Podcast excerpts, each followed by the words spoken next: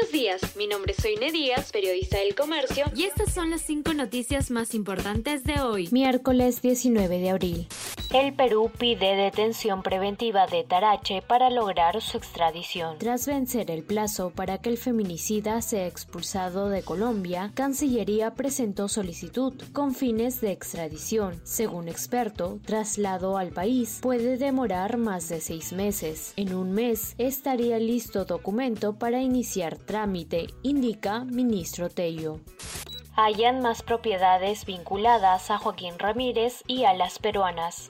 Fiscalía encontró un terreno de 7 hectáreas en Tumbes, alquilado a las peruanas, y dos cocheras en Miraflores que no estaban en orden judicial.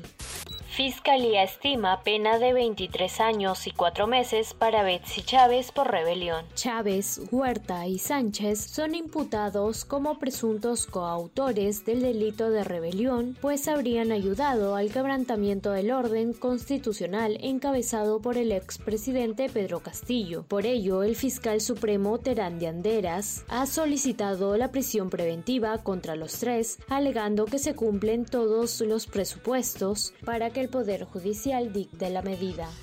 Matan a balazos a teniente alcalde de Santa Anita en la vía Evitamiento.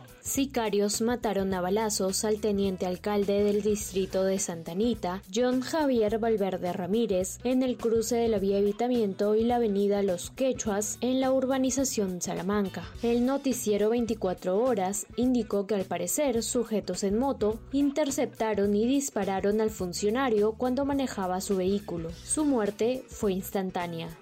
Estados Unidos solicita juez que emita nueva orden de detención contra Toledo.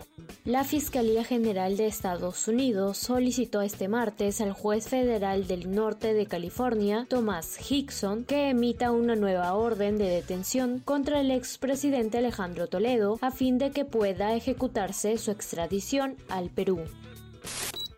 Esto fue El Comercio Podcast.